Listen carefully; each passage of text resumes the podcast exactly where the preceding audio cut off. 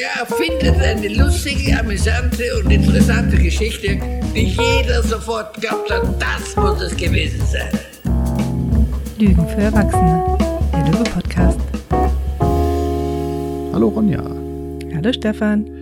Und hallo da draußen an den Boxen und im Auto und an den Kopfhörern und so weiter. Ich grüße euch herzlich. Wir sind Ronja und Stefan von Löwe.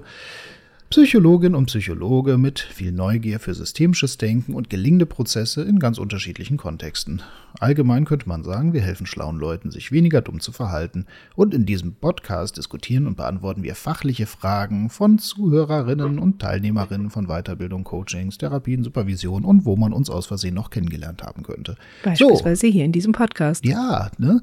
So, da sind wir jetzt auch heute wieder und heute mit einer Frage von Christoph, so wie ich das sehe. Richtig, genau, von Christoph. Christoph, der gerade Teilnehmer bei uns im Kurs ist. Mhm. Und Christoph stellt die Frage, wie schafft man es in Beratungsgesprächen, eine wertschätzende Haltung einzunehmen? Hm.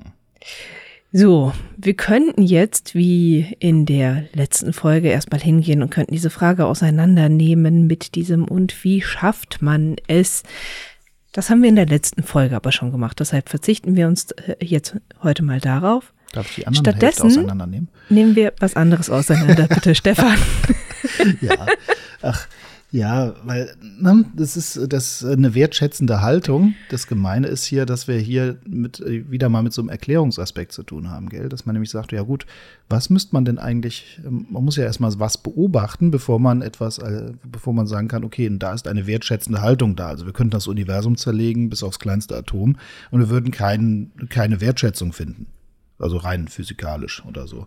Und eine Haltung ist auch relativ hm. schwierig. Ich kenne Körperhaltung. Vielleicht bei, bei Bares für Rares finden wir Wertschätzung.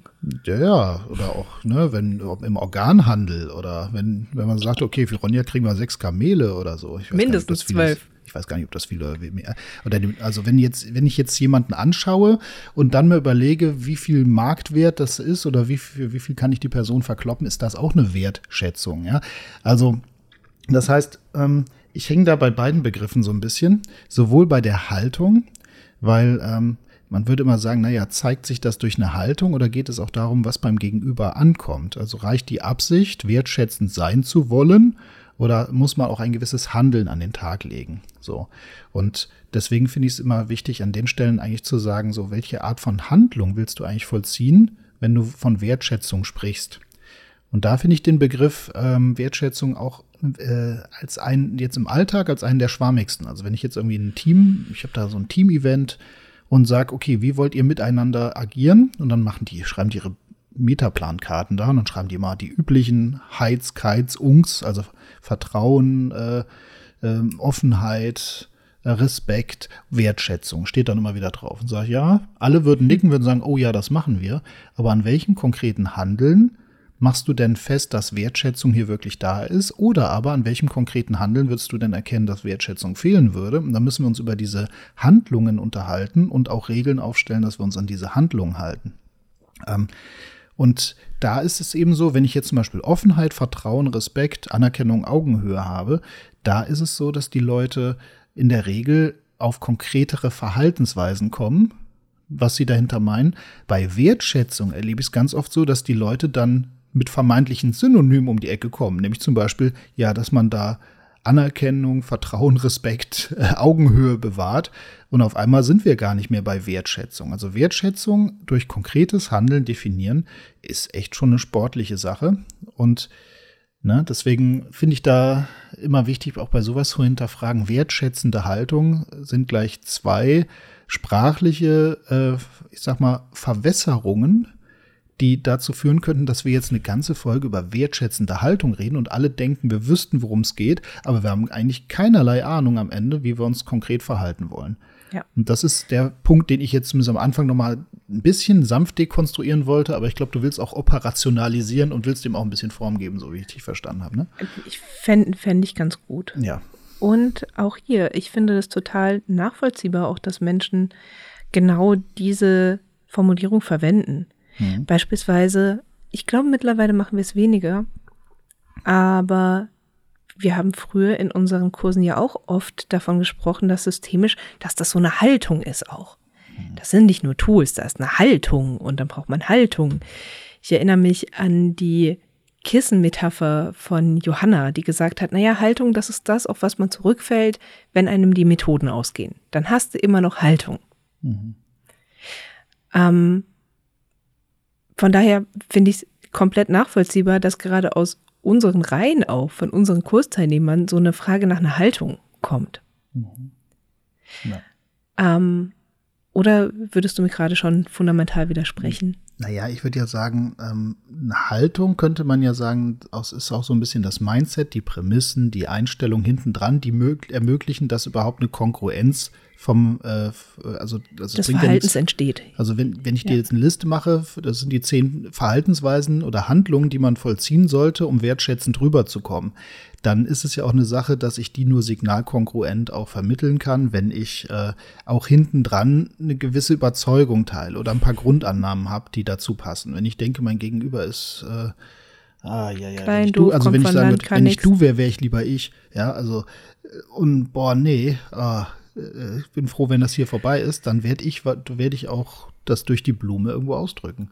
Ja. Und deswegen, man könnte sagen, als so das Set, welche auch Gedanken, welche Bilder, welche Sätze, welche ähm, Strukturen habe ich im Hintergrund, die mein Verhalten begleiten, um signalkonkurrent zu sein. Das kann man durchaus, also ist, durchaus der Haltungsbegriff ist nicht wegzuwischen, ähm, aber letztendlich geht es ja nicht darum, dass ich mich sonst wie in eine Haltung reintrance und gut, sondern letztendlich wird es gerade bei diesem Beziehungsthemen immer daran bewertet, wie es denn beim Gegenüber auch ankommt. Und wir greifen gerade aber schon ziemlich viel vorweg. Deshalb würde ich gerne komm. mal noch mal am Anfang anfangen. Mhm. Und zwar mit der Frage, was ist denn jetzt eigentlich diese Wertschätzung? Und wenn man über Wertschätzung in Therapie und Beratung spricht, dann kommt man an einem nicht vorbei und das ist Carl Rogers. Hm. Carl Rogers, der in der klientenzentrierten Therapie diese bedingungslose positive Wertschätzung dem Klienten gegenüber zu einem der drei Hauptprämissen gemacht hat. Die anderen waren einfach nur, um es zu vervollständigen, Empathie und Kongruenz. Auch Begriffe, auf die man noch mal ewig eingehen könnte, machen wir hier nicht. Ich wollte es der Vollständigkeit halber einfach mal erwähnt haben. Gefragt sind wir ja nämlich nach der Wertschätzung. Und ähm, ich glaube, Rogers war auch der, der die Wertschätzung hier in dieses ganze Themenfeld eingeführt hat. Ich glaube nicht, dass bei Freud, Jung, Adler Wertschätzung eine Rolle gespielt hätte. Dass die mal schriftlich fixiert oder in diesen Rang der großen drei erhoben worden wäre. Weißt du da was anderes? Mir nicht bekannt, nee. So. So dass ich jetzt erstmal mit meinem Psychologiestudium Wissen davon ausgehen würde, mit Carl Rogers kam die Wertschätzung in die mhm. Psychotherapie mhm. mit rein. Ja. Und das allein finde ich schon einen wichtigen Punkt weil mittlerweile häufig das so ist, Wertschätzung ist in aller Munde und Wertschätzung, das ist wichtig, das ist gut für eine therapeutische Beziehung und das brauchen wir für einen guten therapeutischen Prozess. Aber auch das ist irgendwann eingeführt worden, auch das ist eine Wahrheit, die nicht immer eine Wahrheit war. Auch das ist eine Tradition, die weitergeführt wurde und nichts, was man nicht auch vom Sockel stoßen könnte. Und ich könnte wahrscheinlich auch ein paar gute Gründe finden, warum man mit der Wertschätzung sparsam sein sollte. Da kommen wir später wahrscheinlich auch nochmal hin. Davor schauen wir uns nochmal an, was meint denn Rogers, wenn er von Wertschätzung spricht.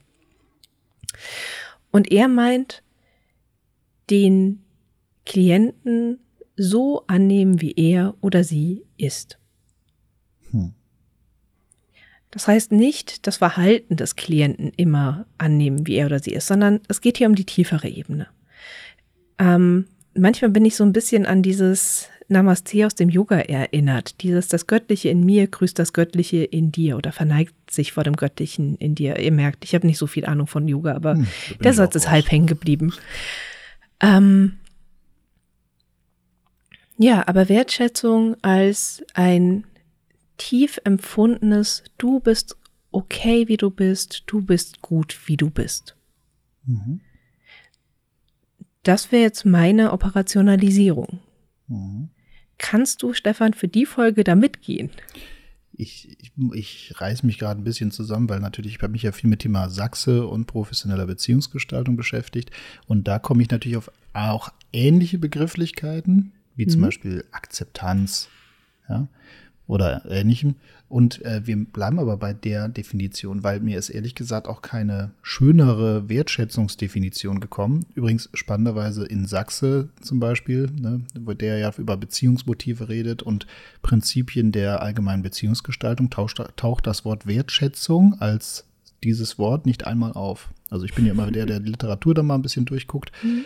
Ähm, und zumindest das habe ich mir mal angeguckt, auch wenn ich mich weniger vorbereitet habe, da, dass das Wort Wertschätzung extra nicht auftaucht. Das finde ich hochinteressant. Also von dem her, ich gehe mit, ja. kurze Antwort, ja. Okay, gut. Und ich glaube auch, dass eine Person, die die Frage stellt, mhm. in die Richtung tendiert. So diese Frage, wie komme ich in so eine, ein, in inneres Empfinden rein, in über, innere Überzeugung von, du da drüben, der mir gegenüber sitzt, du bist okay, wie du bist. Ja. Und hier können wir auch erstmal schauen, inwiefern ist es denn tatsächlich sinnvoll für eine Therapie, für eine Beratung? Mhm. Und können mal ein paar Pro-Argumente finden. Warum ist das gut, wenn wir uns in diese innere Haltung begeben können? Und das erste Pro-Argument ist, es baut Vertrauen auf. Es ist ein sehr wirksames ähm, Tool zur Beziehungsgestaltung. Wenn mir jemand gegenüber sitzt, der aus sich heraus leuchtet, dass ich in Ordnung bin, dann ist es wahrscheinlicher, dass ich als Klient mich öffnen kann, weil dadurch Scham reduziert wird, weil ich dadurch sicher sein kann, ähm, dass das, was ich sage, nicht gegen mich verwendet wird. Und dass ich am Ende mich nicht noch für doofe halte, als ich es wahrscheinlich sowieso am, zu Beginn der Therapie schon tue. Oder der Beratung. Denn oftmals ist ja so ein Metamotiv, mit dem Menschen in Therapie und Beratung kommen, letzten Endes, so wie ich bin, bin ich irgendwie nicht okay und ich wäre gerne anders. Und durch diese wertschätzende Haltung, ich verwende den Begriff für diese Folge jetzt einfach mal weiterhin, mhm. setze ich dazu eine Gegenposition nämlich ein tief empfundenes, doch du bist okay, genauso wie du bist. Das hilft mir als Beraterin nebenbei auch dabei, mich nicht auf die Problemtrance des Gegenübers komplett einzulassen, sondern immer wieder zu fragen, und inwiefern verhältst du dich denn gerade schon schlau und richtig und gut? Inwiefern sind die Gefühle, die du hast, nicht dumm und kindisch und du solltest die gar nicht haben, sondern ein Ausdruck deiner Lebendigkeit deines, deines tief empfundenen Seins. Ich finde, da kommt immer so eine kleine spirituelle Komponente auch mit rein. Mm. Die zumindest mir manchmal helfen kann, in diese wertschätzende Haltung mit reinzukommen. Resonier doch mal, Stefan. Ja, also ich würde vielleicht als ähm, Ergänzung noch dazu dieses, ähm, es hat auch diese, das kann man auch bezeichnen als korrigierende Beziehungserfahrung, mhm. weil wenn viele Leute sagen, ja, ich wünsche mir mehr Wertschätzung, wollen sie eigentlich weniger Geringschätzung oder Abwertung. Das sind ja, also ich, man, viele Leute könnten es leichter negativ definieren. Und wir erleben häufig, dass wir bewertet werden, dass unser Wert anhand unseres Aussehens, unserer Leistung, dessen, dass wir gewissen Erwartungen gerecht werden und so erfüllt sind. Und mit dem, was du gerade schilderst, würde es ja bedeuten, ähm, oh, ich mache gerade eine andere Beziehungserfahrung, nämlich dass mein Wert nicht ständig einen Kurs hat, der hoch und runter geht, sondern der mal gesetzt ist. Und das ist eventuell das ganze Therapeutische. Ja, wenn man so sagt, so allein diese, äh, diese allgemein, äh, diese gesprächspsychotherapeutischen Prinzipien wirken quasi durch sich selbst schon. Und natürlich ist es auch etwas, man, äh, es ist auch ein Modell, wo man sagt, schau mal, wie, wie man auch mit dir umgehen kann. Mhm. Wie gehst du mit dir um? Und wie ist das, wenn ich als Externer diese Worte verwenden kann und diese oder diese Perspektive verwenden kann in Bezug auf dich? Und du kannst das seltsamerweise nicht, aber es geht. Ich demonstriere dir das. Also man ist quasi auch ein Modell für die Art und Weise der Selbstregulation, die theoretisch möglich wäre. Diese zwei Aspekte finde ich da, ähm, das ist eigentlich, glaube ich, das Magische für mich hinten dran. Mhm. Nee, dein Wert ist nicht ein Aktienkurs, der irgendwie mit den Aktien, mit wie du deine Organisation, Schrägstrich, deinen Organismus äh, gerade auf dem Markt bewegst. Also von dem her bin ich ganz bei dir. Ja. Ja, und wir haben dann ja auch noch das Thema dazu, Dinge, die positiv konnotiert werden, können wir oftmals besser stehen lassen und uns auch dann daraus hinaus begeben. Weil wir, also meine persönliche Erklärung dafür ist, weil wir uns dann nicht in den Problemen zweiter Ordnung verheddern. Mhm. Wenn ich sage, mh, hm, mein Problem ist, dass ich mich so häufig ärgere. Und es ärgert mich, dass ich mich so häufig ärgere. Das ist doch wirklich ärgerlich, wie oft ich über, wie oft ich ärgerlich über Dinge bin. Was bin ich denn für ein Idiot, dass ich mich ständig ärgere? Dann bin ich irgendwann mehr mit dem Ärger über den Ärger beschäftigt, als mit dem ursprünglichen Ärger. Mhm. In dem Moment, in dem ich sage, nee, und es ist okay, dass sie sich ärgern, nehme ich diesen eben diesen Ärger höherer Ordnung diesen Ärger über den Ärger raus. Und das bietet mir die Möglichkeit, mich mit dem eigentlichen Ärger zu beschäftigen. Mhm. Und dadurch den auch aufzulösen, neue Bewertungsideen zu finden, neue Strategien zu finden. Ähm, oder auch am Ende des Tages einfach zu sagen, ja, dann ärgere ich mich halt häufig, und ich bin okay, wenn ich mich häufig ärgere. Ich muss zwar ein bisschen dabei aufpassen, dass ich meine anderen sozialen Ziele beispielsweise mm, erreiche, dass ich das vielleicht gut metakommuniziere oder sonst wie.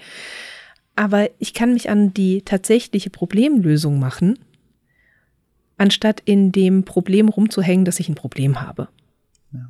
Das wäre für mich auch noch so ein Faktor, bei dem ich sagen würde, dabei hilft eine wertschätzende Haltung mhm. seitens des ähm, Therapeuten, des Beraters, damit die dann hoffentlich auch ähm, vom, vom Klienten übernommen werden kann mit der Zeit. Das heißt fast so, dass diese Metakognition, ne, so ich bin nicht, oh, ich bin aus meiner wertschätzenden Haltung innerhalb meiner Beratung rausgerutscht, dass man dann auch sagt, ach, und dann gehe ich nett mit mir zu und sage, ja, um das bist du. Das ist okay. Und dadurch verändert sich nicht dein Wert der bleibt gleich. Und dann kann man wieder sagen, okay, spannend, ich kann mich auf die eigentliche Thematik konzentrieren, nämlich was war denn los? Ich bin neugierig vielleicht auch und kann selbstwertschonend mir das angucken, statt jetzt zum Beispiel zu sagen, ich muss meinen Selbstwert die ganze Zeit mitregulieren. Und zwar dann darf ich gar nicht drauf gucken, weil ich muss mhm. alles gut gemacht haben. Das war der andere schuld, weil so die drauf gucken müsste, könnte es ja sein, dass ich, dass ich was falsch gemacht habe. Dann bin ich schuld und dann habe ich einen Grund, mich abzuwerten. Ja, also das heißt, dieser Stress, da kommt auch das Thema für Organisationen, das Thema Konfliktkultur, Kritik, äh, Feedback und was da so alles kommt ähm, ist natürlich auch sowas, wenn eine wertschätzende Grundhaltung quasi in der Kultur mit verankert wäre, und ich verwende jetzt sehr schwammige Begriffe, dann wäre es auch viel einfacher, sich mit, ähm, ja, mit ungünstig ungünstigen Erfahrungen oder so einfach auseinanderzusetzen, was eben nicht den Wert wieder in Frage stellt. Genau. Ja. Ja. Mit diesen ganzen Sachen, die wir gerade schon anerwähnt haben, kommen für mich aber auch die Teile, bei denen man vorsichtig sein könnte, sollte, müsste, weiß ich noch nicht, wenn es um das Thema Wertschätzung ausdrücken geht. Du hast ja gemeint auch dieses, da kann eine korrigierende Beziehungserfahrung mit drin sein. Mhm. Und wenn ich das weiterspinne, also jetzt nehmen wir mal wirklich an, wir haben eine Person, die erlebt hat, meine Beziehungsagenten haben meinen Wert immer von meinen Leistungen abhängig gemacht, davon, ob ich ihnen gerade gefalle oder nicht. Und ich musste immer total darauf achten, wie ich mich verhalte. Und das war wichtig, nicht wie es mir als Person geht, welche Bedürfnisse, welche Gefühle ich habe. Mhm. Und diese Person kommt zu mir in Beratung, kommt zu mir in Therapie und ich setze mich hin und sage, Sie sind wundervoll. Sie sind wundervoll, genau wie sie sind, mit allem, was sie mitbringen, mit allem, was sie haben. Einen so fantastischen Menschen habe ich noch nie gesehen. Und was auch immer sie tun, sie können ähm, mein Haus in Brand stecken, sie können äh, versuchen, mich zu verführen, sie können, egal was sie tun. In meinen Augen sind sie immer ein absolut wertvoller Mensch. Dann kann das, ich habe sehr übertrieben gerade, egal. Ähm, dann kann das bei meinem Gegenüber natürlich auch mit dazu führen, ähm, dass eine gewisse emotionale Abhängigkeit entsteht. Denn ich würde schon sagen, Menschen wünschen sich, angenommen zu sein und wünschen sich, also wir haben es in den Grundbedürfnissen des Menschen nach Grave ja mit drinne, dieses Selbstwerterhalt und Selbstwerterhöhung ist eines der Grundbedürfnisse von Menschen. Wenn ich das jetzt von außen liefere, durch eben eine absolute Wertschätzung und sich mein Gegenüber das aber noch nicht selbst geben kann, kann er oder sie auch in eine gewisse Abhängigkeit zu mir rutschen. Hm. Weißt du, was ich meine? Naja, da fehlen mir noch zwei Zwischenschritte, weil ich denke mir natürlich, ähm, die Beziehung, die wir miteinander haben, muss jetzt auch Thema werden. Ne? Also eine wertschätzende mhm. Haltung ist nicht quasi sowas, was mitläuft, sondern sie produziert auch ebenfalls, äh, sie verändert die Beziehung im Raum gegebenenfalls und es können dadurch auch, ich sag mal, das wäre der klassische Teil von Übertragungsphänomene, die dann stattfinden können. Ich habe es in der Form am heftigsten erlebt, gerade in der Psychotherapie ist mir mehr als einmal passiert, dass äh, eine Person äh, wirklich äh, davon überzeugt war, in mich verliebt zu sein, weil ich auf eine Art und Weise eine, was an den Tag gelegt habe, was diese Person so ganz doll ja, geschätzt hat, wo sie sagt, boah, da ist eine tierische Sehnsucht da, eine ganz tiefe. Ähm, und nicht tierisch, sondern einfach eine tiefe Sehnsucht da. Und die ähm, ja, wir sagen, boah, so gesehen zu werden, dass alles, das ist eine derart korrigierende Beziehungserfahrung, dass sie da, dass sie ganz heftige Übertragungen hatten, also wirklich auch tiefe Emotionen mir gegenüber und ich dann aber wieder klarstellen muss, das ist, das ist, sie kennen mich nicht. Ich begegne ihnen in einer gewissen Art, was ihnen gut tut. Und äh, jetzt müssen wir darüber sprechen, wie sie mehr davon in ihrem Leben bekommen. Also das heißt, äh, ja. jetzt hier weiß ich noch nicht, ob ich das als als Gefahr der Wertschätzung sehe oder sogar einen beabsichtigten Effekt, ähm, oh, dass wir nämlich ein, genau finde, auf diese Beziehung kommen. Es ist eine Gefahr, wenn man sich das nicht bewusst ist. Okay, da bin ich bei dir. So, also, das, ja, also wenn man so denkt, dieses, das wäre dann getan. Ah, es ist gerade ein, wenn du mit starker Wertschätzung arbeitest, dann bedenke, auch das hat Nebenwirkungen. Das ist mhm. gerade eher aus der Ecke komme ich gerade. Oder beziehungsweise nicht aus der, noch mehr machen. Genau, ja? man muss noch mehr machen. Es genau. ist nicht damit getan, einfach nur sehr wertschätzend zu sein, ja. sondern auch das gehört dann genau wie, wie du sagst wieder thematisiert. Also ja. mittlerweile Früher war meine größte Angst in Therapien, dass meine Patienten mich nicht mögen könnten. Mittlerweile ja. ist es eher, dass sie mich zu sehr mögen. Und ähm, ja. Und lieber habe ich einen Patienten, der sagt so, ja, meine Therapeutin war schon okay, sie hat aber auch ein paar Macken, als einen Patienten, der sagt, so eine tolle Therapeutin finde ich nie wieder. Mhm. Und ich glaube, dass genau dieses, dieser Wertschätzungsaspekt, dieses gesehen werden, angenommen werden, sich akzeptiert fühlen, dass der sehr zu dieser, ähm, dieser Überhöhung beiträgt. Ja. Ich glaube, du mhm. kannst methodisch noch so gut sein. Das ist letzten Endes, glaube ich, das Beziehungsgestaltungselement, was, wie du ja sagst, Menschen dazu auch verführen kann, sich in einen, in ja, diesen, diesen Therapeuten, den man darstellt, zu verlieben, und sich da einfach emotional sehr gebunden zu fühlen. Insbesondere wenn die Leute da sogar ein Beziehungsmotiv haben, wo man sagt, so die haben da noch eine offene Stelle, wo man ordentlich reinbuttern kann und sehr schnell Beziehungskredit kriegt, wenn man sich auf die Leute da einlässt. Ne? Ja. ja. Also ja, und ähm, ich würde halt sagen, bedenke, wertschätzende Haltung ist nicht nur, damit du deine Methoden machen kannst, sondern es gestaltet Beziehungen. Wenn du dort sehr kraftvoll reingehst, dann äh, gehst du sehr in die Beziehungsgestaltung, heißt auch, du musst mit Beziehungsdynamik rechnen. Mhm.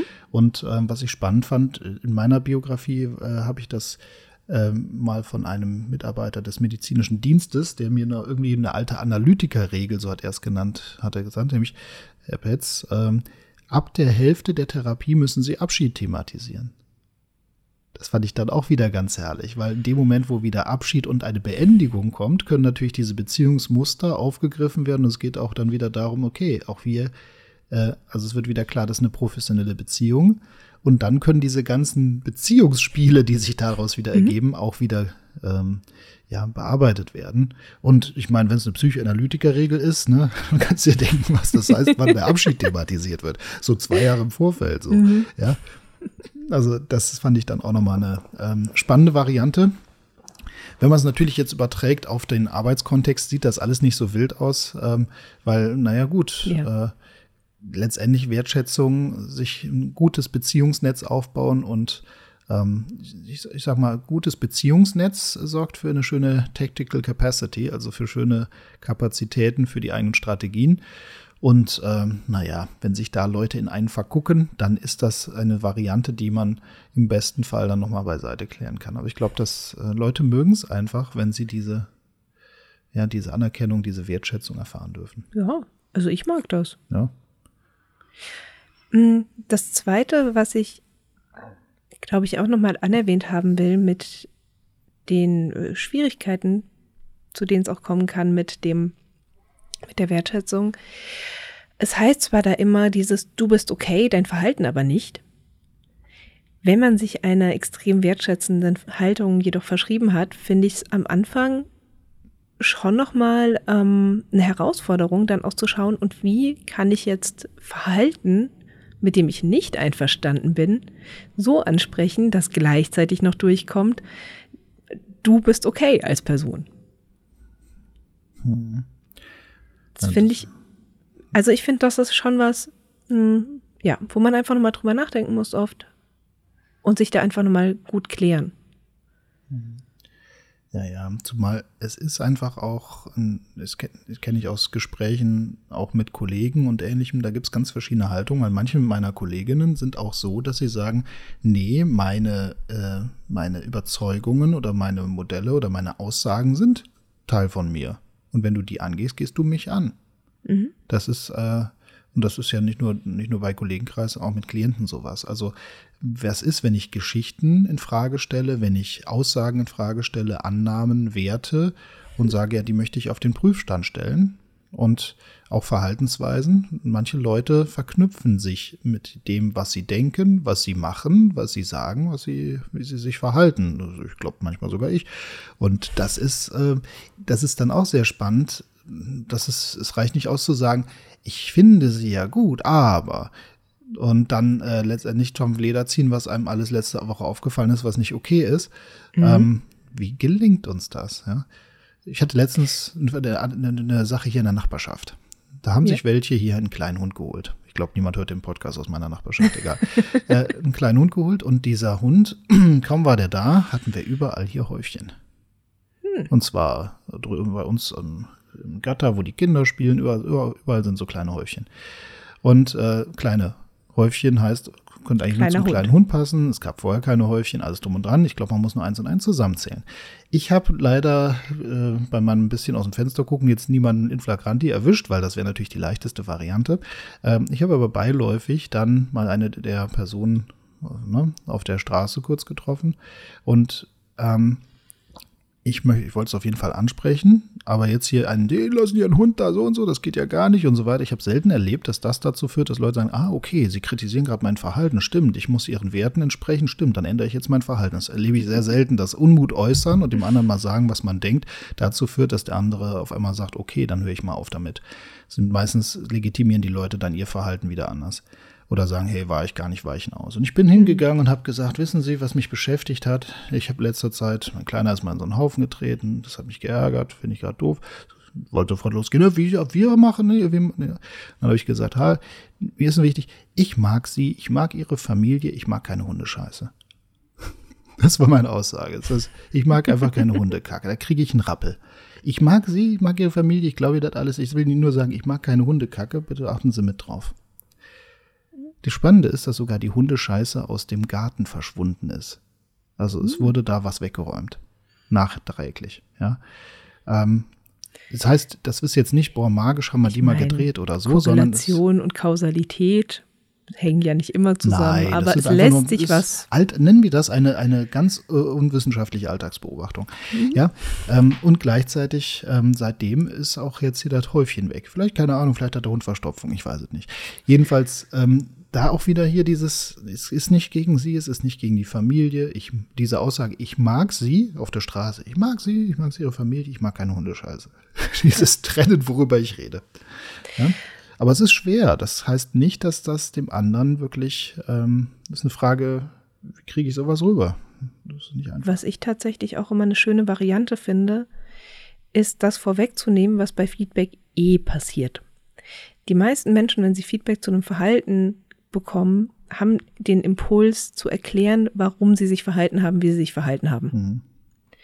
Und das einfach vorneweg zu machen. Also anstatt zu sagen, hey, dein Verhalten, das ist gerade kacke, lass das, sondern zu fragen, sag mal, ich beobachte bei dir das und das. Das ist sowieso immer mein, mein Lieblingsding. Erstmal auf eine gemeinsame Beobachtungsebene kommen, von da aus können wir weiterreden.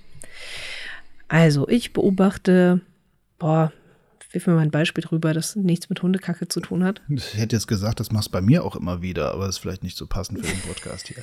Aber das ist auch dein, so führst du auch hier den Chef. Das ist, äh, Ah, ich, Stefan, weiß nicht, ich beobachte gerade, dass das so und so und so und ich erkläre mir das schon damit, dass so und so und so. Aber ich möchte dir doch noch mal rückmelden, äh, dass das dies und jede Auswirkung haben könnte und damit, das trifft ja genau deine Wertelandschaft, oder? Ja, stimmt eigentlich. Ach, kommen wir das nicht vielleicht? Ich habe sogar schon eine Idee, wie wir es stattdessen machen können. Das ist so ein, oder? Ich mache das, weil es funktioniert. Vielleicht Ja, funktioniert es so bei dir, aber in, in meiner Erfahrung sehr, sehr funktioniert das total gut. Also erstmal dazu sagen so dieses, hey, ich merke, du machst das und das. Erklär mir doch mal, was ist denn dein Hintergedanke dabei? Was passiert denn da bei dir? Also ich äh, interessiere mich erstmal für das Erleben meines Gegenübers, dass es mir doch sowieso gerne um die Ohren hauen würden, nachdem ich gesagt habe, mach bitte was anderes. Und das Schöne ist, in dem Moment kriege ich wieder einen Einblick in, was ist beim anderen los und kann dann vielleicht auch sagen, okay, ich verstehe die Logik, aus der daraus das passiert und kann das Verhalten für mich nochmal vielleicht anders deuten. Nachdem sich die andere Person leer gequatscht hat und auch wirklich mitbekommen hat, ich höre zu und es interessiert mich wirklich, ist sie wieder dafür frei, auch meine Position zu hören. Ja. Zumindest erlebe ich das oft so. Und dann kann ich sagen, so dieses, ach spannend, denn bei mir kommt das so und so an. Beziehungsweise, jetzt weiß ich, wie du es eigentlich meinst. Mm, es nervt mich trotzdem. Mhm. So, dieses, es nervt mich trotzdem, dass ständig das Licht in Räumen an ist, in denen äh, es nicht sein müsste. Hm. Weil da gerade keiner ist. Mm. Und dann kann ich nochmal meine Bitte formulieren, kannst du, kannst du das bitte ausmachen? Meistens kommt dann ja. Mal gucken, wie lange noch. Ja, ja. Ähm, nee, aber auch mit, mit Klienten finde ich das eine schöne Variante oder auch mit, mit Patienten, wenn da irgendwie auch was im Miteinander komisch ist. Da auch mal zu sagen, so dieses, naja, mir fällt auf, sie sind häufig fünf bis zehn Minuten zu spät. Wie kommt das denn? Was passiert denn da bei Ihnen? Inwiefern haben Sie da ein Problem erleben? Dann auch nochmal aus der Position erklären zu können, okay, hören Sie zu, für mich ist das ein Problem, weil das und das, dies und jenes, ähm, Probleme mit der Orga, ich vielleicht sogar so dieses, ich stelle mich auf Sachen ein und ich bin gestresst, ähm, wenn die da nicht eintreten wie geplant, ich würde gerne entspannt mit ihnen in die Therapiestunden starten. All das sind Möglichkeiten. Aber anstatt zuerst zu kritisieren, das Verhalten von der anderen Person erklären lassen, ist meine absolute Lieblingsvariante, wie ich auch Wertschätzung in Kritik mit hineinbringe, weil sich für die Perspektive des anderen zu interessieren, ernsthaft dafür zu interessieren, für mich schon ein enorm starker Ausdruck von Wertschätzung ist. Ja. Das ist ein schöner Exkurs noch zum Thema Führung übrigens. Na, wenn man sagt Mitarbeitergespräche, ähm, Kritikgespräche, auch Unterweisung, Anweisung und ähnliches. Ich kann mich face-to-face setzen und sagen, also, und dann gehe ich in so einen Elternmodus. Manche Leute denken, als Führungskraft muss man ständig wie schimpfende Eltern agieren und lobende Eltern und dadurch würden Leute sich äh, angemessen erwachsen verhalten und nicht wie Kinder. Ja, ähm, ne, dass man dann genauso sagen kann, was ist Gegenstand der Betrachtung? Geht es darum, dass du dich erklären sollst oder dass du und dein Verhalten jetzt hier auf dem Prüfstand stehen? Oder ist es so, setzen wir uns wirklich auch räumlich Schulter an Schulter und worauf schauen wir drauf? Schau ich dir in die Augen konfrontativ über den Tisch oder gehen wir Seite an Seite und ich sag, pass auf, ähm, ich brauche hier dich, man könnte es ja sogar sagen, ich brauche dich, ich brauche sie jetzt hier, dass, wir, dass sie mich dabei unterstützen. Ich habe gerade, wer hat hier das Problem? Ne? Sie haben ein Problem, Sie sollten was ändern. Oder ich habe hiermit gerade ein Thema. Das hatte ich letztens auch mal in einem mhm. Bereich, sage ich nicht konkret, was es war. Da ging es darum, dass eine leitende Person sich nicht an, äh, in, an die äh, Zeiten, an Zeiten für Besprechungen gehalten hat und die Teilnahme nicht durchgeführt hat und Co. Und dann musste die Führungskraft entsprechend hingehen und unterweisen. Und das war sehr schwierig, weil die war drauf die ähm, Person, um die es ging, war auf ihre Art und Weise recht schnell sehr autonom und hat sich auch sehr schnell, ähm, ich sag mal, konträr verhalten. Mhm. Und dann war auch wirklich so ein Thema. Ich lasse die Person gut, wie kann ich die Person gut aussehen lassen und gleichermaßen in dem Thema vorankommen, auch fokussieren, nee, ich möchte dafür, möchte ich was klären, um auch Dinge, uns vor Dinge zu bewahren, nicht da, da, da reinzukommen. Und auch dieses, ähm, lass uns das so gemeinsam auf dieser kooperativen Basis mal anschauen. Lass uns schauen, wo gucken wir hier gemeinsam drauf. Schulter an Schulter, das und das Thema. Und dann können genau diese Varianten, die du gerade ausgeführt hast, können dann kommen. Nämlich, man kann entweder fragen, so sag mal, na, gibt, gibt dir die Möglichkeit, das alles auch ein bisschen zu erklären. Ich bin ernsthaft interessiert. Oder auch eine Variante, die du ja recht häufig machst. Man nimmt schon ein paar Dinge vorweg und unterstellt schon sehr gute Gründe und äh, lässt den anderen schon gut aussehen. Ich kann mir sehr gut vorstellen, dass so, das so, das so und es führt gleichzeitig zu Auswirkungen, die wir nicht wollen. Was machen wir? Ja, wobei ich das vor allem bei Menschen mache, die ich auch wirklich gut kenne und bei denen ich höchstwahrscheinlich diese Erklärung schon von ihnen selbst gehört habe. Genau, ja. Oder die also Erklärung ist so abstrus, dass die Person danach auf jeden Fall Lust hat zu erklären. Das ja? ist auch immer eine schöne Variante. Aber gut, wir driften ein bisschen. Ja, wo sind wir? Ich würde noch einen kleinen Drift gerne machen. Mhm. Ähm, und so, so als kleinen Separator. Ja. Ähm, nämlich eine meiner Lieblingsgeschichten zum Thema Wertschätzung. Ähm, ich habe mich vor ein paar Jahren mittlerweile mit der Mutter einer Freundin am Lagerfeuer unterhalten. Die Dame ist, war damals Lehrerin an einer Förderschule. Mhm. Und ich habe so über meinen Job geredet und habe gemeint, dass ich das auch so schön finde und dass ich auch meine Patienten und Klienten, dass ich die alle so mag. Und sie guckt mich an und sagt, ich mag meine Schüler nicht. Und ich war so, hä?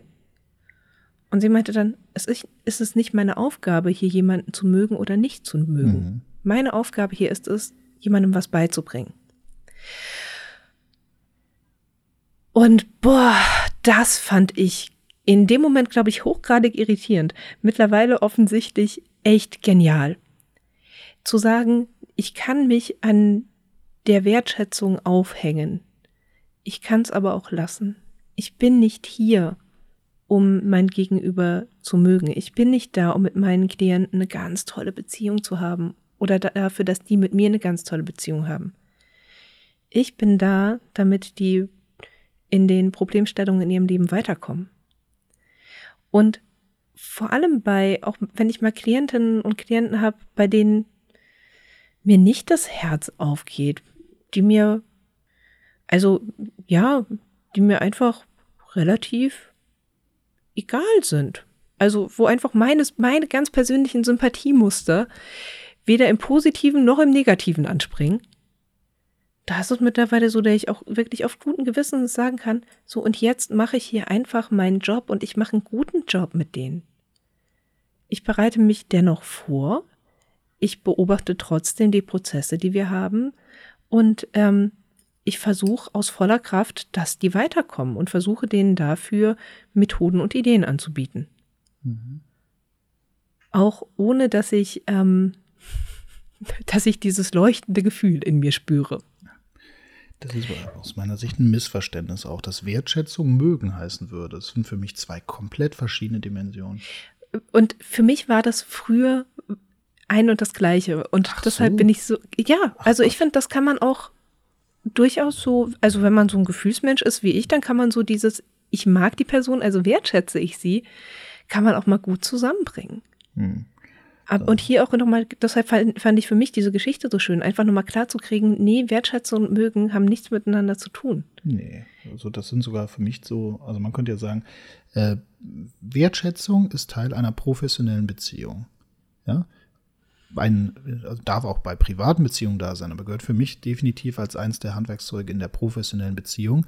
Mögen hat ja ganz viel mit mir als Mensch, mit meinen Beziehungsmotiven und Bedürfnissen innerhalb von Beziehungen zu tun.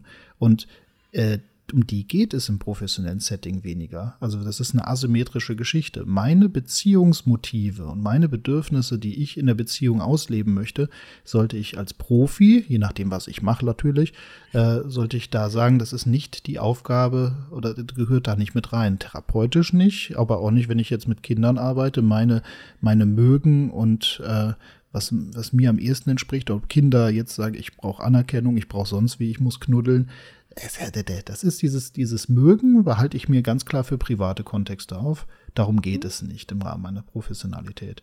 Wertschätzung dagegen ist schon eine Sache, die muss ich mir als Profi reinziehen. Aber da, das ist, das ist eine spannende ja. Geschichte. Das macht einen Unterschied auf, den hatte ich gar nicht auf dem Schirm. Ah, doch, für mich, für mich macht das einen Riesenunterschied auf, hm. weil ich auch ähm, ziemlich schnell darin bin, Sachen zu mögen und Sachen nicht zu mögen, Menschen zu mögen, Menschen nicht zu mögen. Ja, das passiert ja. bei mir einfach super, super schnell und automatisiert. Und für mich war das deshalb ein riesen wichtiger Schritt zu sagen, ähm, das ist Beiwerk. Das darf nebenbei schwimmen. Und um ehrlich zu sein, für mich ist es viel zu anstrengend, mir das Mögen und Nicht-Mögen abzugewöhnen. Das ist, nee, kriege ich nicht hin.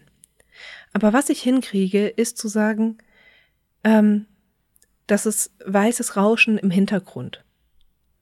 Und das ist nichts, was meine Handlung hier beeinflusst. Das ist nichts, worauf ich meinen Fokus setze. Das ist ungefähr so, wie ob ich in eine Therapie reingehe und ein bisschen Hunger habe oder keinen Hunger habe. Kann da sein, kann ich mitkriegen, beeinflusst nicht, was ich hier mache. Hm. Da merke ich, da bin ich sowas von anders gepolt, gell? Aber Ach, wir zwei sind unterschiedliche Menschen. Echt? Krass. Stefan. Ja, das ist spannend. Sag bloß.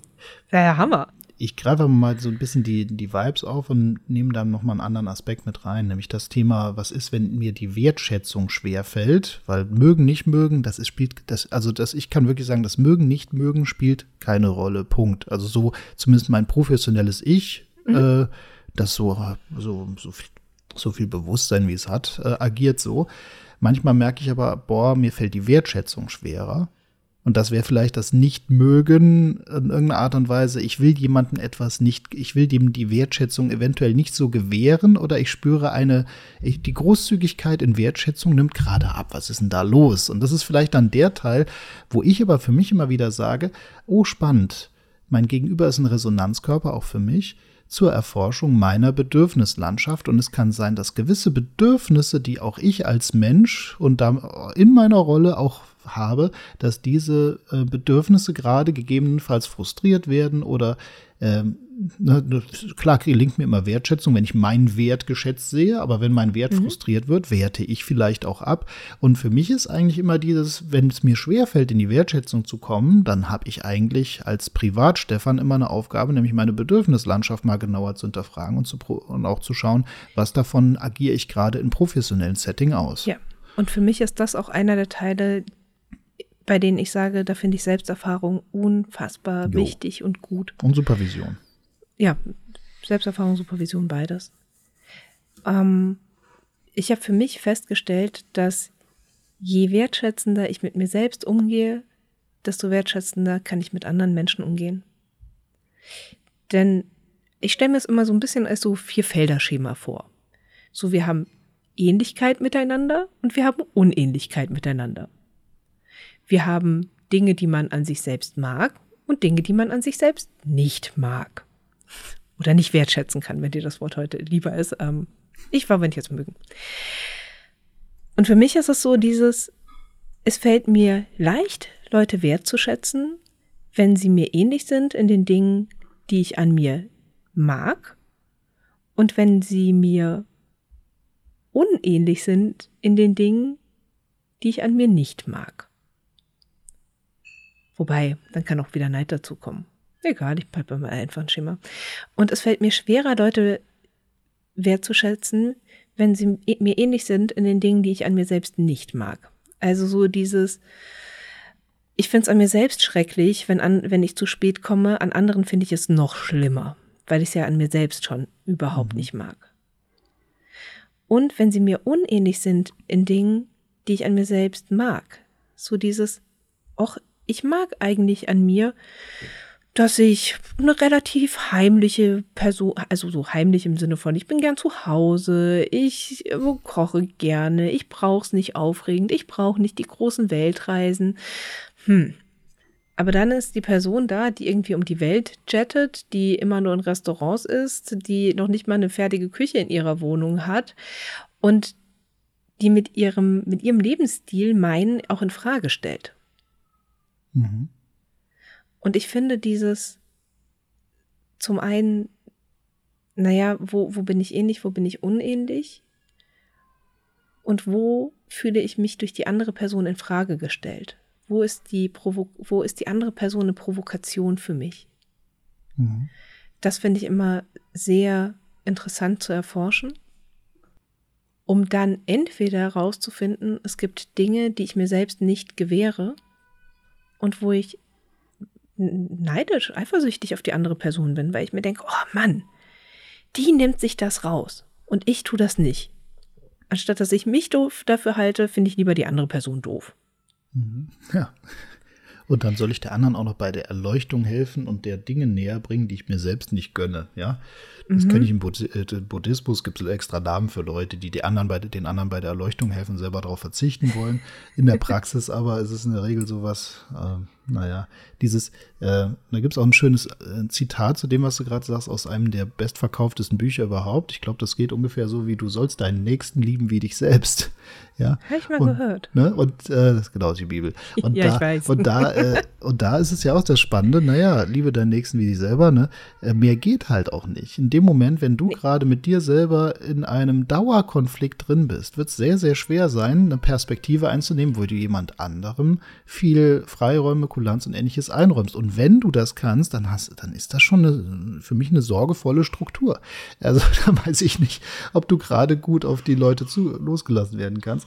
Ich finde es oh, ja. wichtig, da auch zu sagen, nee, das äh, deswegen ist ja auch diese, sind ja diese ganzen Berufe eben nicht mit einem Fernstudium lernbar. Die sowohl übrigens von Führung über Gesprächspsychotherapie bis Analyse, ähm, an sich sind das alles Dinge, wo du durch einen Selbsterfahrungsprozess überhaupt erst die Kompetenzen ähm, in der Praxis im Handeln erwirbst ja. und nicht einfach nur durch Position, Rolle oder weil es halt in deiner Tätigkeitsbeschreibung steht. Das ist ja der Punkt, weswegen es durchaus eine Art Ausbildung bedarf. Also ja. das, gerade bei Führung übrigens, äh, das ist ja das Spannende. Zur Führung kommt man manchmal wie die Jungfrau zum Kinde. Das ist ja, ähm, dass das gleichzeitig aber etwas ist, in dem man geschult werden sollte. Das ist vielen Einheiten nicht bewusst und führt zu sehr vielen Herausforderungen, Organisationen. Ich, sorry, ich trifft heute immer wieder an Organisationsdenke. Ja, alles gut. Ja. Äh, kann ich bleiben, wo ich bin, wenn du triftest. Ja, sehr schön. Ähm, Genau, also dieses, dieses eine mit dem, hm, ich kann anderen nur zugestehen, was ich mir selbst zugestehe. Und das andere, was ich aber auch wirklich wichtig finde in dem Zusammenhang, ist das Thema Unterlegenheitsgefühl führt zu Überlegenheitsreaktionen. Mhm.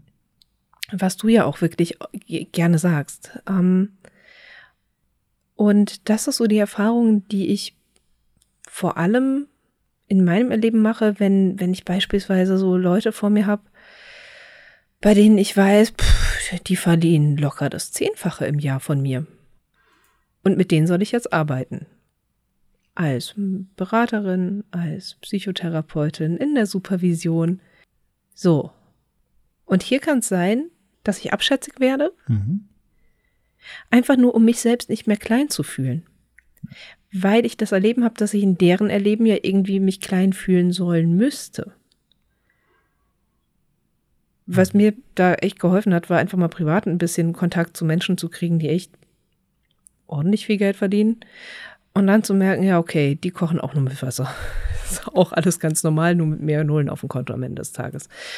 Ähm, aber das kann man ja in verschiedensten Bereichen haben, die für einen relevant sind. Geld, Status, Lebensstil, ähm, Aussehen, könnten einem noch tausend andere Sachen einfallen. Mhm. Naja, das, das ist der Import. Man nennt das ja gerne Kon Konfliktimport. Das heißt also, dass wir immer schauen, welche biografischen, Familie, also auch ähm, autobiografischen Konflikte, die in unserer Herkunftsfamilie nie sauber geklärt wurden oder gerade in meinen privaten Kontexten, welche biografischen Konflikte tra trage ich einfach mit rein in diese andere Beziehung. Also wenn ich mit meiner Partnerin ständig Diskussionen drüber habe, Eigenheim ja, nein und äh, ja, warum nicht Kredite und so weiter und so fort und die ganze Zeit am Schissern und dann unterhalte ich mich mit Leuten, die gerade sagen, ja, jetzt wir, haben wir da eine Immobilie gekauft und jetzt machen wir das so und so und jetzt haben wir halt da das so und so geregelt und wir machen das alles selber. Ja, ich finde keinen Handwerker. Ähm, dann sind wir genau in diesem Moment drinne. Das Thema, was ich dann mit meiner Partnerin hätte, wie zum Beispiel ja Eigenheim, ja, nein, Finanzierung und der Stress und wir kriegen es nicht gebacken, den sehe ich dann auf einmal auf der anderen Seite. Und der wird, mein Konflikt wird quasi aktualisiert, weil ich mich mit der anderen Person befasse. Ja. ja. Und ich, das ist für mich der Punkt, warum ich Leuten, die beraten wollen, therapieren wollen, supervidieren wollen, eben in diesen ganzen Berufen unterwegs sind, sehr, sehr empfehlen würde, auch im eigenen, in der Bewertung des eigenen Lebens gut aufzuräumen, damit man hier weniger importiert. Und damit ich auch hier wieder einen gewissen Abstand zu mir selbst herstellen kann in meiner professionellen Rolle und sagen kann, so dieses Jahr, aber ich bin gerade nicht für das Eigenheim des anderen da, sondern weil ich einen Job habe. Und ich mhm. bin gerade auch nicht für mein Eigenheim da. Und für mich ist dann auch immer wieder super, super hilfreich, mal wirklich zu überprüfen, wollte ich das Leben des anderen haben?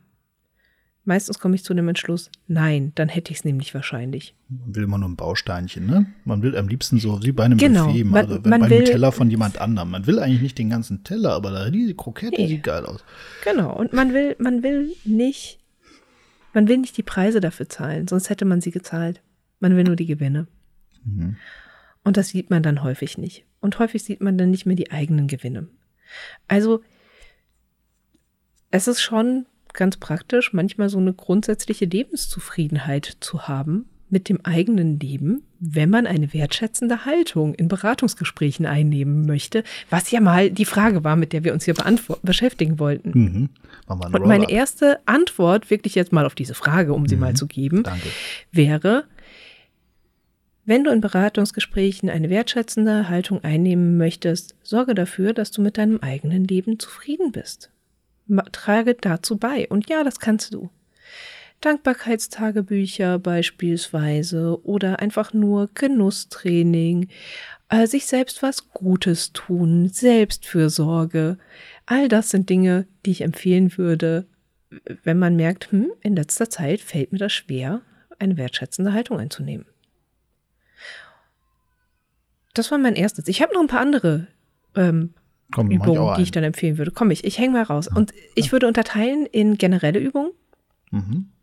und dann spezifische Übungen für den Einzelfall. Bei den generellen Übungen würde ich dann noch dranhängen, ähm, es lohnt sich, positive Konnotationen zu üben. Wenn ich beispielsweise merke, hm, es fällt mir häufig schwer, wertschätzend zu sein, wenn Menschen Drogenprobleme, Geldprobleme, Gewichtsprobleme, Partnerschaftsprobleme, Selbststrukturierungsprobleme ne, haben, dann kann ich mich mal hinsetzen und mich konkret mit dem Themen beschäftigen und schauen, wie ich zu diesen Themen eine wertschätzende Haltung bekomme und wie ich auch die Problemlösungen in den Problemen sehe, wenn es um diese Themen geht. Ich kann aber auch einfach durch meinen Alltag laufen und sagen, so, ich mache jetzt zwei Wochen Intensivtraining in gute Gründe und positive Konnotationen finden. Und immer, wenn mir etwas auffällt, was mir auch nur ein bisschen ähm, quer kommt, werde ich mich immer fragen, angenommen, die Frau, die den Wagen im Supermarkt quer in den Gang gestellt hat, die hätte da gute Gründe für gehabt. Welche wären das? Und angenommen, der kleine Junge, der sich am Bus vorgedrängelt hat, der hätte da gute Gründe für gehabt. Welche wären das? Und angenommen, ähm, die Person, die sich jetzt zum dritten Mal verwählt hat und deshalb mein Handy angerufen hat, die hätte gute Gründe gehabt. Welche wären das? Und angenommen, mein Partner hätte einen guten Grund dafür, das Licht in jedem Raum anzulassen, was gerade ein komplett fiktives Beispiel ist. Äh, welche wären das? Mhm. Und wenn ich, und dadurch kann ich sehr, sehr, sehr gut üben, in positive Konnotationen zu kommen und so eine allgemeine und schnell in Wertschätzung zu kommen, gegenüber allen möglichen Verhaltensweisen und über die Verhaltensweisen natürlich auch immer gegenüber den Personen. Ja. Mit dem kleinen Beisatz, das natürlich, das trainiert man am besten erstmal mit sich selber, weil ab einem gewissen Punkt ist man, hat man keine Bereitschaft mehr, nett zu anderen zu sein, wenn man bei sich selber alles kritisch sieht und kritisiert. Nochmal als kleinen Rückblick, gell? Ja. Positive Konnotation macht dann keinen Spaß mehr, wenn der andere besser aussieht als ich sind meine Angenommen, es hätte einen total guten Grund, dass ich jetzt Netflix-Serien gucke, anstatt an meiner Masterarbeit zu sitzen. Mhm. Dass ich Schokolade esse, anstatt laufen zu gehen. Dass ich laufen gehe, anstatt Schokolade zu essen. Genau. Dass ich gerade total pampig war und so weiter und so fort. Können wir alles nehmen wichtig, das ist jetzt keine Folge zur positiven Konnotation, aber es bitte nicht misszuverstehen mit positivem Denken, dass wir einfach alles irgendwie gut heißen und schön heißen und dann alles ist in Ordnung und so weiter und so fort. Ähm, und äh, dass man sich die Welt dann halt, also dass man sich selber so schön beruhigt und sagt, ich bin okay, alles ist okay und so weiter und so fort. Und man dann einfach nur den, und, und dann, ja, habe ich halt nicht gelernt auf die Klausur, bin ich halt durchgefallen, habe ich halt mein Studium abgebrochen und so. Bin trotzdem also, okay. Ich bin okay, ja, das ist halt so. Ich bin aber auch okay, wenn ich jetzt gerade auf Pump bei meinen Eltern lebe und so. Also ist dann diese, so, ist dann alles aus der Ecke, ja, ja, bist schon okay. Die Frage ist, erreichst du gerade deine Ziele? Ne? Also das heißt, positive Konnotation heißt nicht, dass man alles gut heißt, was irgendwo passiert, sondern es das heißt, dass man in der Lage ist, das eine wie das andere auch denken zu können und zu schauen, dass sich dadurch wieder mehr öffnet. Genau. Ja?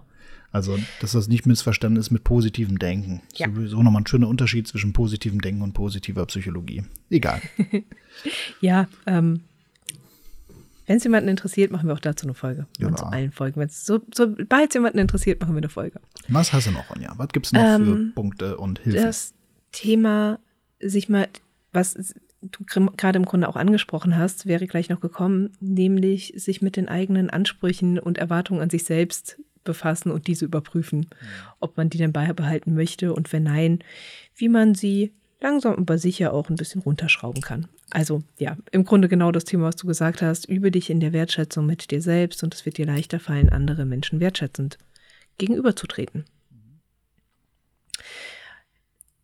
Und was damit auch zusammenhängt, ist dieses werde dir deine eigenen Stärke klar, aber auch werde dir deine eigenen Schwächen klar und freunde dich mit ihnen an.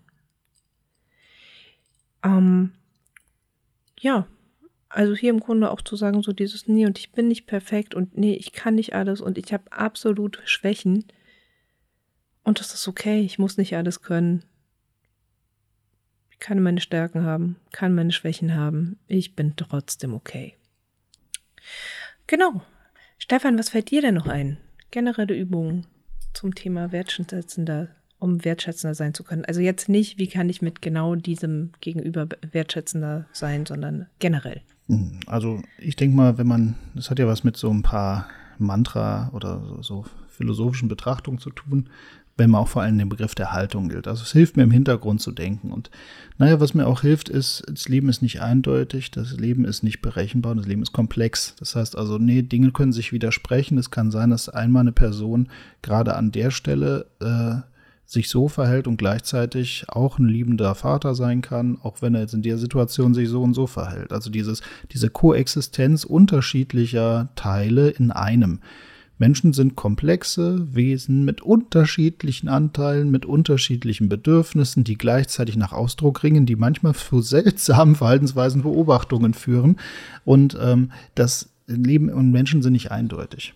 Und diese Nicht-Eindeutigkeit und diese Vielfalt und das, äh, das ist etwas, was mir auch wieder hilft, dass ich sagen kann, ja, ähm, ja, also das ist schon mal sowas und auch gleichzeitig manchmal auch so kleine philosophische Ansätze, wie wenn man Buddhismus sagt, jeder Mensch will Glück erreichen, Leid vermeiden.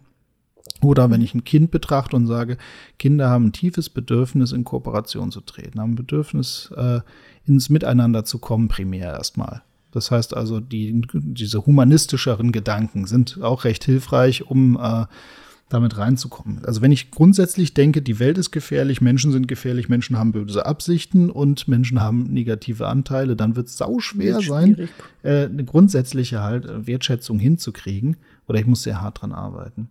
Ja. Und wie ich vorhin schon sagte, so Einbrüche in meiner Wertschätzung sind eine wundervolle Gelegenheit zur Erforschung meiner Bedürfnislandschaft. Und man könnte fast sagen, toll, andere Leute müssen eine Therapie machen, müssen Coaching machen, müssen teuer Weiterbildung bezahlen und alles andere. Ja, ich bin einfach mit Menschen in Kontakt und stets dann, wenn ich merke, mit meiner Wertschätzung, vor allem Situ also global meine Wertschätzung geht äh, global runter, habe ich quasi immer einen Präventionsmechanismus, der mir sagt, ach Stefan, toll, du brauchst mal wieder ein bisschen äh, ein bisschen mehr Selbstfürsorge, hervorragend, mhm. deine allgemeine Wertschätzung geht runter. Und wenn es spezifisch an, in bestimmten Beziehungen runtergeht, dann weiß ich, ah, hier sind gewisse Themen da, wo ich für mich noch mal drauf gucken kann. Hier kommt eine Gestalt in den Vordergrund und verlangt nach Integration. Das ist doch geil. Und ja. ähm, in diesem Moment ähm, das, und gleichzeitig das muss ich dann noch schnell dazu sagen, und das ist Menschsein, das ist normal und das wird hoffentlich bis ins hohe Alter so bleiben, dass mir das immer wieder passiert. Also ich bin damit nicht fertig. Ich bin nicht dauerhaft wertschätzend, dauergrinsend, dass ich immer mit allem so klarkomme. Ja, das erwarte ich auch von niemandem. Hier müsste man ja fast schon eher sagen, so dieses, dass das passiert und nicht, dass das mir passiert. Ich finde dieses, dass mir das passiert, ja hört sich nochmal an, wie, oh Gott, das hat was mit mir zu tun. Nö, das ist einfach der Lauf des, der Dinge, so ist das halt. Ja. ja. Mm, mir ist gerade, ich habe sie gar nicht auf meinem Zettel stehen, aber als du gerade gesagt hast, dieses sich klar machen, dass die andere Person in anderen Kontexten auch ganz anders sein kann, ähm, ist mir eine meiner liebsten spezifischen Übungen für den Einzelfall eingefallen. Also wenn ich so merke, boah, mir geht gerade die Wertschätzung für mein Gegen, für mein dieses eine konkrete Gegenüber flöten. Und eine meiner liebsten Imaginationen, die ich dann mache, ist, dass ich das kleine Kind, das die Person mal war, nebendran setze. Dass ich dann wirklich überlege, okay, der Typ, der jetzt mit verschränkten Armen da sitzt und mich leicht provokativ feindselig anschaut.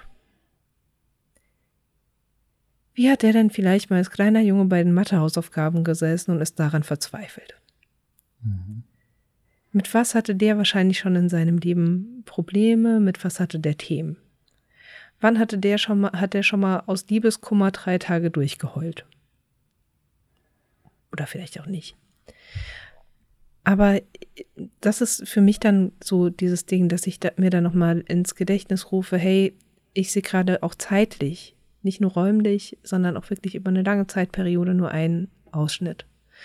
Und wenn ich mir da nochmal klar mache, so dieses, da hat irgendwann mal dieses, dieser Mann als kleines Kind an einem Kindergartentisch gesessen und hat eine Sonne auf dem Papier gemalt. Und dieses Kind hätte wahrscheinlich selbst Angst gehabt vor dem Mann, der jetzt vor mir sitzt und so ganz grimmig ist dann komme ich wieder in eine andere Haltung dieser, dieser Person gegenüber rein. Mhm. Und werde wieder entspannter. Und das ist dann wieder der Teil von, dann fühle ich mich wieder weniger provoziert und angegriffen. Und kann deshalb wieder mich mehr auf den gesamten Menschen konzentrieren, als nur auf den Teil, der sich mir gerade zeigt. Und mir ist dann auch vollkommen egal, dass das Bild, das ich gerade in mir ähm, mir vorstelle, dass das völlig falsch sein könnte. Das sind dann auch wieder so Sachen. Das sind ja eh die Bilder, die in uns genau. herrschen, die produzieren was. Wobei ich da, da gehe ich noch, hm? da gehe ich auf ein Differ, da muss ich ein bisschen differenzieren, weil wenn ich jetzt mit, gerade im Wirtschaftsbereich mit Führungskräften oder so arbeite, dann gibt es häufig immer noch dieses Thema von, du sagtest ja vorhin, hast mich ja zitiert, auf jede Unterlegenheitshypothese folgt schnell eine Überlegenheitsreaktion. Ne?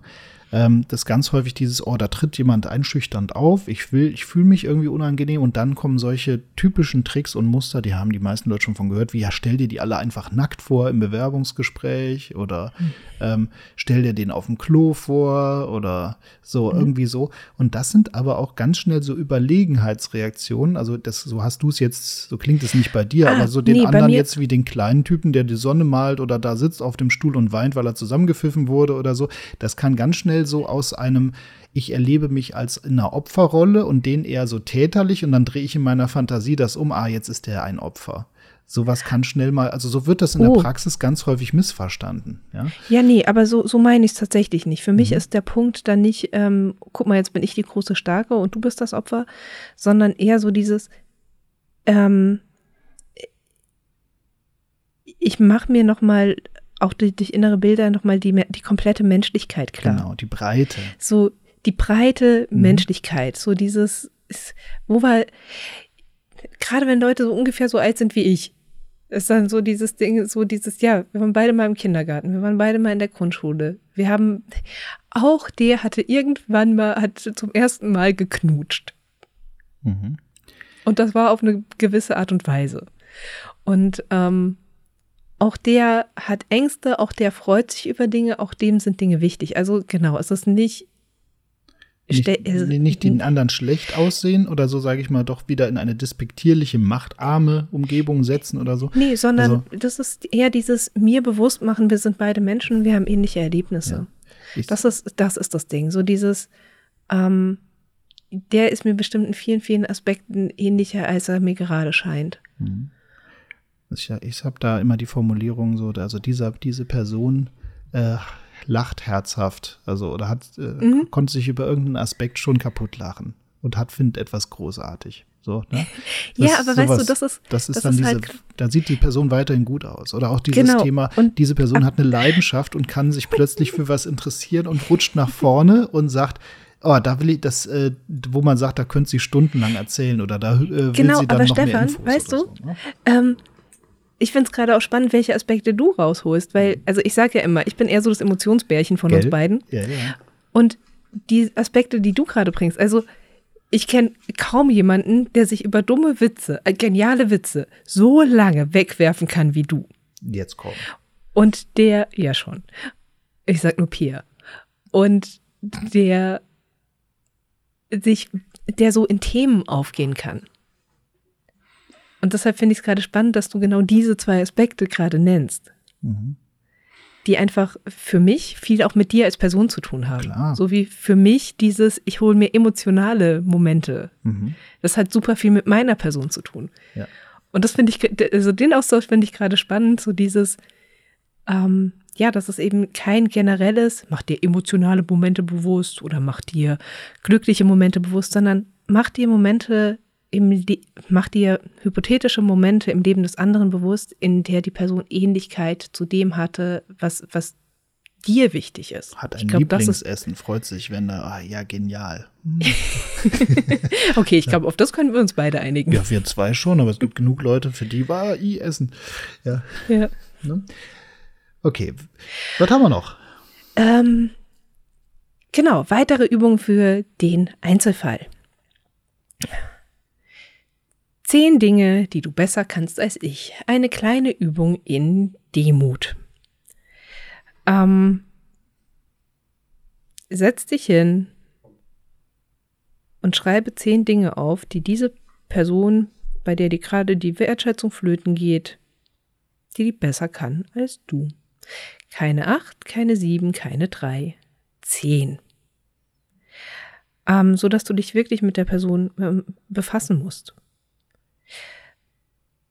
Dann eine andere Übung, auch mal wirklich zu fragen, was kann ich denn von dir lernen? Denn nur weil jemand was besser kann als ich, heißt das noch lange nicht, dass ich das von dir lernen will.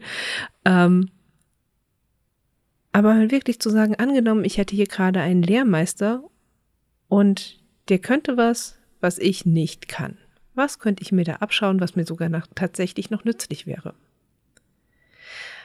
Ein weiteres Gedankenspiel ist dieses, wann bin ich denn wie du? Ähm, wann zeige ich mich selbst auf die Art und Weise, wie du dich jetzt gerade zeigst? Und kann ich mich in den Momenten gut aussehen lassen? Beziehungsweise, wenn ich mir in solchen Momenten selbst wertschätzend entgegentreten würde, wie würde ich dann mit mir selbst sprechen? Und als letztes aber auch dieses, und das ist dann wieder aus der Ecke Unterlegenheitserleben führt zu Überlegenheitsreaktion, was ich kann ich denn besser als du? Und genau, du merkst, im Grunde sind das alles, alle Übungen, die ich hier vorschlage, sind verschiedene Varianten von den anderen wieder größer oder kleiner werden zu lassen. Entweder indem ich den Fokus auf die Stärken des anderen lege, weg von den Stärken des anderen, die mich gerade einschüchtern, sondern hin zu meinen eigenen Stärken lenke, oder indem ich ähm, mehr auf Augenhöhe versuche zu kommen, indem ich nochmal wirklich diese, wann sind wir denn auch gleich, Frage stelle. Mhm.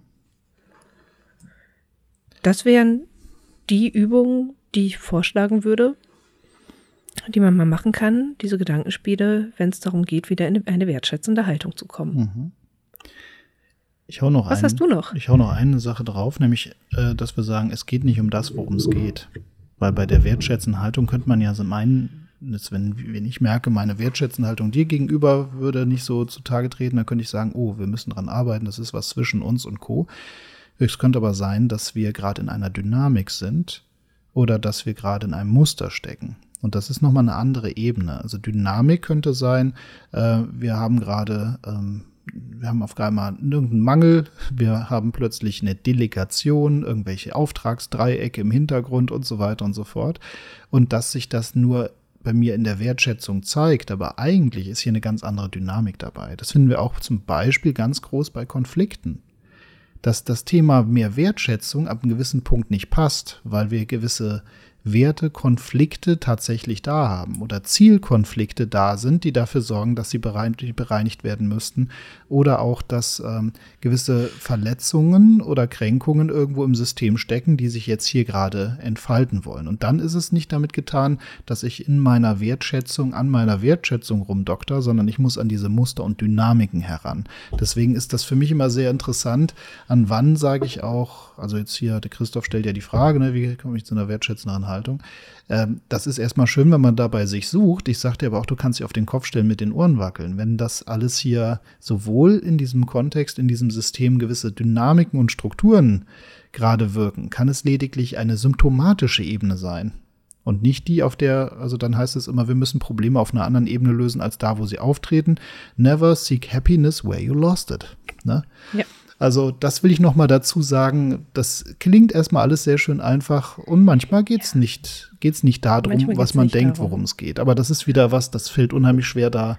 Dafür ist es mal leicht, wenn man jemanden hat, der von außen mit einem draufschaut. Da diese Dinger zu identifizieren, wie oft wurde schon auch die Wertschätzung in Teams gearbeitet, wenn man eigentlich sagt, okay, nee, wir müssen ganz woanders arbeiten. ja. Da tut sich dann nichts. Mhm. Wobei, Christoph hat ja gefragt, wirklich in den Beratungsgesprächen, er genau. hat es sehr einfach gemacht und nicht das als generelle Frage Geld. gestellt. Das wollte ich nochmal dazu sagen, aber es könnte auch sein, dass alles, und was wir gesagt haben, es ging gar nicht darum. Den, den Exkurs, also das, ich fand es gut, dass du es nochmal gesagt hast. Mhm. Ich muss nur für mich nochmal gucken, ob wir gerade voll die ganze Zeit vielleicht am Thema vorbeigeredet haben. aber. Ich habe gerade gesagt. Scheinbar nicht. Ähm, ob wir das Thema getroffen haben oder nicht, Christoph, ähm, ruf doch mal an, schreib doch mal eine Mail. Wir freuen uns über eine kurze Rückmeldung, ob du was mit der Antwort auf diese Frage anfangen konntest. Ähm, und damit nähern wir uns dem Ende dieser Folge, oder? Hervorragend. War ein spannender Austausch und wir sind mal wieder länger auch. reingedriftet, als ich es erwartet hatte. Aber gut, mittlerweile sollte man die Erwartungen einfach korrigieren. Ich glaube auch. So. Gut. Dann würde ich sagen, für heute haben wir es. Und das heißt? Jetzt kommt die übliche Präambel, gell? Wir freuen uns über Resonanzen aus den, aus den Zuhörerschaften. Ehrlich, das ist seltsam, hier einfach so ins Blaue reinzusprechen. Äh, und die ganze Zeit ein imaginäres Auditorium da zu haben von Leuten, die normalerweise äh, am liebsten sich Bälle hin und her schmeißen mit äh, Rückfragen, Ideen, konkretere Definitionen, Praxisbeispiele, schmeißt uns das alles um die Ohren und je mehr Resonanzen kommen, umso mehr nehmen wir uns auch mal die Zeit und äh, kommentieren eure Kommentare, wenn man so will. Genau, aber auch vielen, vielen Dank für die ganzen Resonanzen, die schon kommen. Also genau. ist ja jetzt nicht so, als würden wir hier am langen am verhungern, aber vielen, vielen Dank. Ähm, sowohl an die Leute aus unseren Kursen, die uns immer wieder Rückmeldungen geben, als auch an die, die uns aus anderen Kontexten können, die uns vielleicht auch noch gar nicht kennen. Tatsächlich finde ich das mit am spannendsten, wie das dann auf Leute wirkt, die wir noch gar nicht gesehen haben, die uns noch gar nicht ähm, in Person erlebt haben.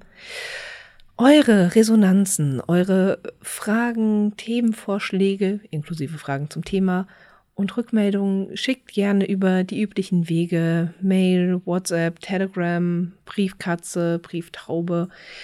Ähm, oder an podcast.löwe-weiterbildung.de.